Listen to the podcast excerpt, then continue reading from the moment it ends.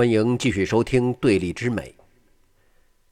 巴洛克艺术时期之后的十八世纪中后期，以法国的巴黎和凡尔赛为中心，诞生了一种新的艺术风格，就是我们本章的主题——洛可可艺术。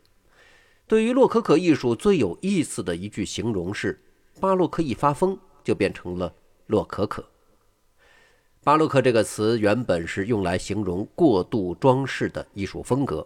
原意呢是不规则的珍珠，而洛可可是一个新造的词儿，它结合了 rock ale 和 Baroque 两个词，是一种戏称。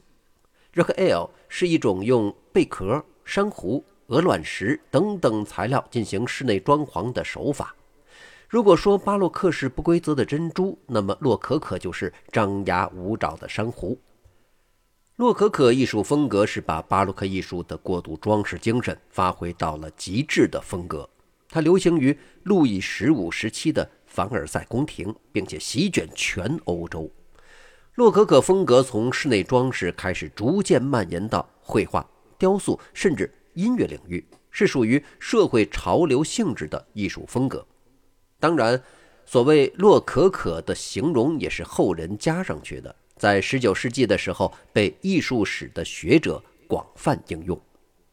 此前我们介绍过，路易十四在位七十二年，是西方历史上在位时间最长的君主。终其一生啊，他都在不断强化自己至高无上的君主形象。为了配合路易十四这至高权威形象，皇家美术学院进行了大量歌功颂德的艺术创作。所以啊，在艺术风格乃至艺术形象上，路易十四时期法国的巴洛克艺术风格已经经过了充分的深化和强化。观感上金碧辉煌，形态上呢是阳刚雄壮。这个视觉上所体现的意识形态和路易十四高度集中化的强权统治，就形成了一种固有的关联，深深地印在了世人的脑海当中。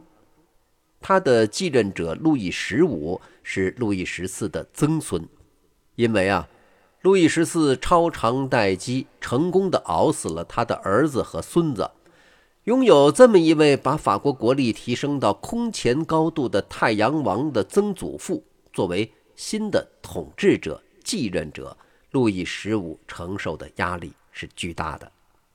在旧统治者的框架下，这新王再怎么努力也很难超越前人，所以路易十五就急需在意识形态和可视化上拥有自己在艺术上的视觉风格，需要世人呢对自己有一个独特的认知。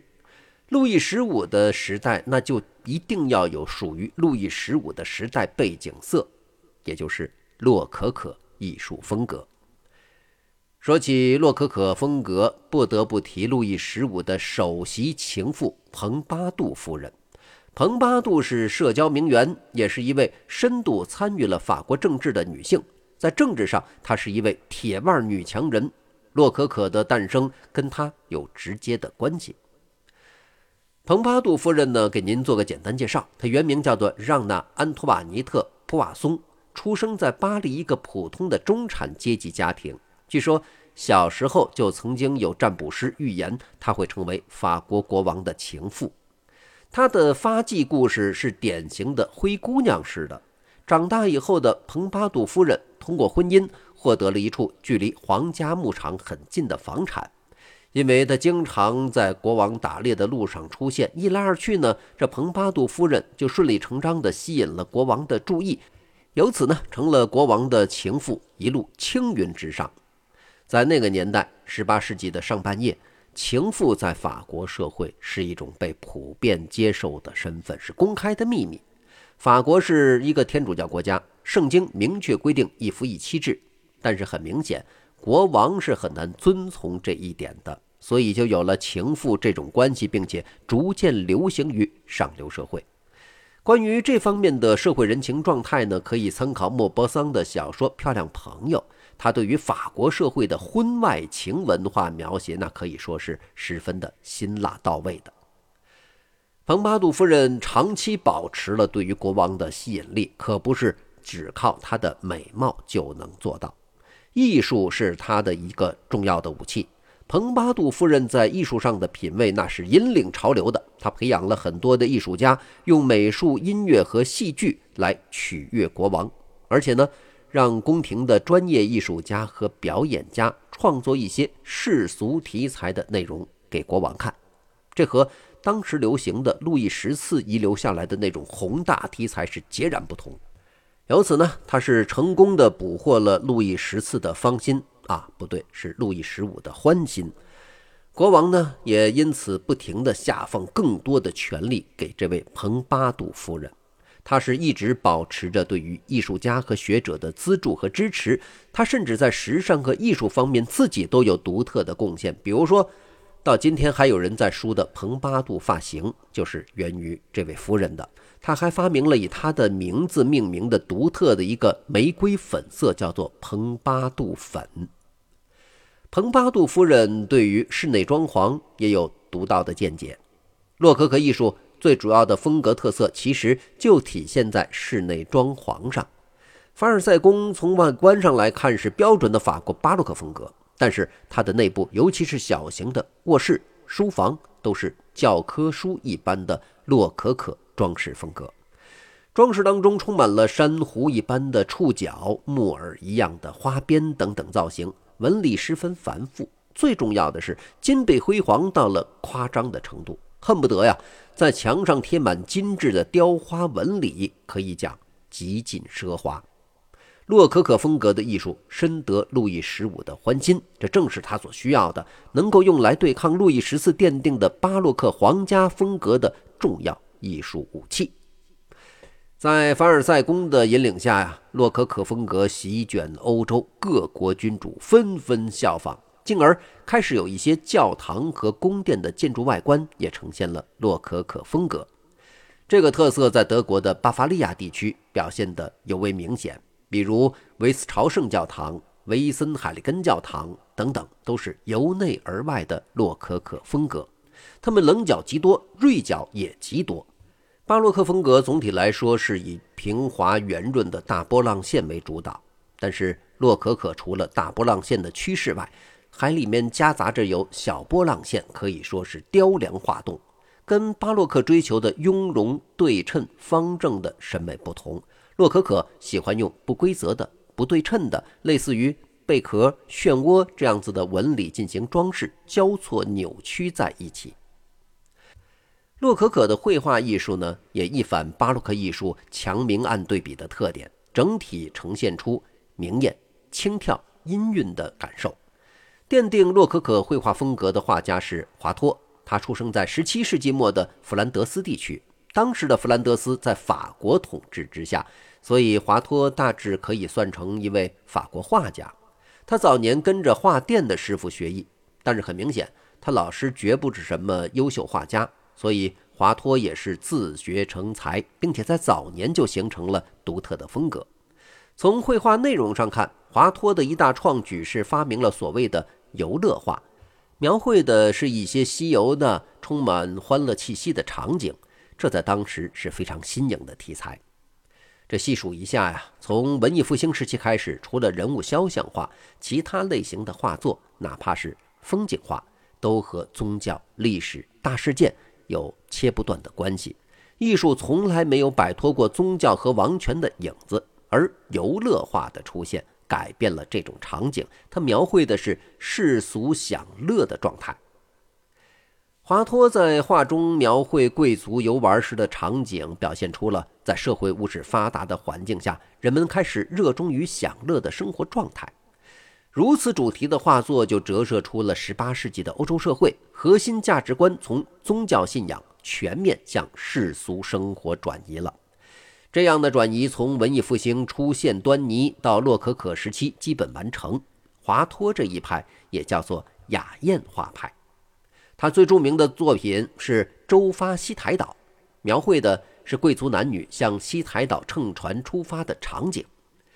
西台岛是希腊神话当中一个象征爱情和欢乐的岛屿，传说爱神维纳斯就住在那儿。这幅画折射出了当时的上流社会似乎并不关注宗教信仰、国家大事，而是向往爱情、向往时髦的享乐生活。华托的游乐画在当时艺术界的影响啊，就好像是在提倡文艺载道、警示雄文的文坛当中，突然杀出了一部琼瑶的言情小说。这在当时是非常新颖的题材和创作方式，也因此深受大众的喜欢。华托也因为类似的几幅西台岛作品被评选为皇家美术学院院士，由此开始对于学院派绘画产生影响。华托喜欢用厚重的白垩色去增加层次感，堪称画作的点睛之笔。他的画面明亮，色彩饱和度较低，给人一种风轻云淡的高级感。他的绘画语言和传统的一大区别体现在叙述方式的不同。传统的绘画作品总体上是故事性的，这欣赏者呢需要通过画面当中的具体人物形象、相关的剧情来了解作品的内涵。与此同时，画面的观感要用于烘托剧情和人物的性格。而华托的绘画作品是以画面来代替故事性。你欣赏华托的画作，并不需要对于所画的人物和故事有什么了解，而且啊，通常这游乐画呢也没有什么具体的人物形象和故事情节，画面本身就足以达到传情的效果，能让人明显的感受到欢快愉悦。华托的艺术影响是深远的。连后世的音乐家都可以从华托的画面当中汲取灵感，像德彪西、拉威尔、肖邦，甚至西贝柳斯等等作曲家，都在华托的作品中得到启迪，创作出了有画面感的音乐。相比巴洛克时期，洛可可时期的画作更为明艳生动，它的画面明亮，色彩也更丰富平衡。这些特点其实和一项技术发明也息息相关。十八世纪初，德国一位名叫做迪斯巴赫的工人，在机缘巧合下，用草木灰和牛血混合烧制，提炼出了一种新型的蓝色颜料——普鲁士蓝。从此，蓝色颜料的成本大大降低，再也不像以前需要用昂贵的矿石制备了。有关普鲁士蓝的诞生和它随后产生的一系列的影响。如果有兴趣，您可以去收听此前我推出的另外一本书《当我们不再理解世界》这里面的内容。回到洛可可，新的蓝色染料的发明呢，使得洛可可时期的画家可以大胆地使用蓝色，而且也更舍得把蓝色和其他的颜色搭配，调和出显眼生动的绿色，而不是像以前那样，绿色呢大多数是墨绿色。到了十八世纪的中叶，大部分的颜料更是实现了工业化生产。从此啊，颜料的限制就被逐渐解除。华托的弟子，也是洛可可时期最重要的画家之一的布歇，就是运用这种新型蓝色的高手。布歇深得蓬巴杜夫人的垂青，他也为蓬巴杜夫人创作了多幅肖像。后世。对蓬巴杜夫人形象的认知，几乎都是通过布歇的肖像画而获得的。布歇画的蓬巴杜夫人的全身像中，夫人身着蓝绿为底、粉色相间的长裙。据说当年啊，蓬巴杜夫人就是穿着这样一套色彩搭配的衣衫，成功吸引了国王路易十五的注意力。布歇的绘画整体更为明亮、真实、鲜活。他在画面中使用了大量的蓝色，比如在他的名画《狄安娜出狱》中，女性均配有蓝色的浴袍。布歇画作中的洛可可精神内涵，相比他的老师华托表现得更加显著。布歇是极其热衷于描绘女性裸体，而且他的女性裸体在人物形象和人物动作的设计方面表现得直接大胆，毫不掩饰。布歇给他的夫人画了一张裸体画像，画面直白。据说当年的著名的启蒙运动学者狄德罗看到以后，诟病布歇是在给自己的妻子用绘画拉皮条。布歇却觉得呢，女性的裸体是自然的绘画内容，是美好的事物，没必要藏着掖着的。有什么必要去隐晦的表达呢？从这一点来看，布歇是一个敢于突破禁忌的艺术家。这和洛可可时期崇尚奢靡享乐的社会风气是密不可分的。这也说明当时社会的开放程度远非文艺复兴和巴洛克时期可比。布歇担任过皇家美术学院院长。本来法国的绘画艺术就是以学院为尊，如今学院的首领尚且如此崇尚享乐主义精神，那整个洛可可时期的法国画坛乃至全欧洲的绘画风格，您就可想而知了。法国洛可可绘画的集大成者是布歇的弟子弗拉格纳尔。弗拉格纳尔的绘画作品集中代表了洛可可绘画的画面观感效果，总体展现出了一种晕韵之息。说的简单一些，弗拉格奈尔笔下的洛可可绘画作品有一种给画作加了磨皮滤镜的感觉。他画的人物大多数都是面色红润，像小酌微醺一般的愉快。看了他的画呀。总让人想起一句中国的古诗：“暖风熏得游人醉，只把杭州作汴州。”洛可可时期的娱乐主题在弗拉格奈尔的画作当中表现得一览无遗。它消磨你的意志，使你放开怀抱，投入到了无尽的享乐中去。弗拉格奈尔最出名的作品是几乎人人都熟知的《秋千》。这幅作品描绘的是一段三角关系。女子被丈夫推着在秋千上玩乐。秋千这个词啊，无论在法语还是英语当中，其实都有摇摆的意思，在此处就形成了一语双关。画面上，秋千上的女子明显是在两个男人之间摇摆，一个是背后推着她的丈夫，另一个是在秋千荡起来后，这个女子向前方树丛里的情夫在抛着媚眼儿，连鞋子都飞出去了，但是。做老公的却不知道自己的妻子已经红杏出墙，还一脸愉悦的表情呢。据说呀，当时的社会并没有发明现代社会咱们人人都会穿的内裤，所以有人猜测这情夫所面对的是女子一览无遗的裙底风光。这女子实际上是赤裸着下半身的，画作有强烈的性暗示。在画面当中还有几座古希腊形象的雕塑，也许是在暗喻着人在做，天在看。好，如此 open 的洛可可艺术，咱们今天就先聊到这儿。在下期节目当中，我们继续去了解洛可可艺术。下期节目再见。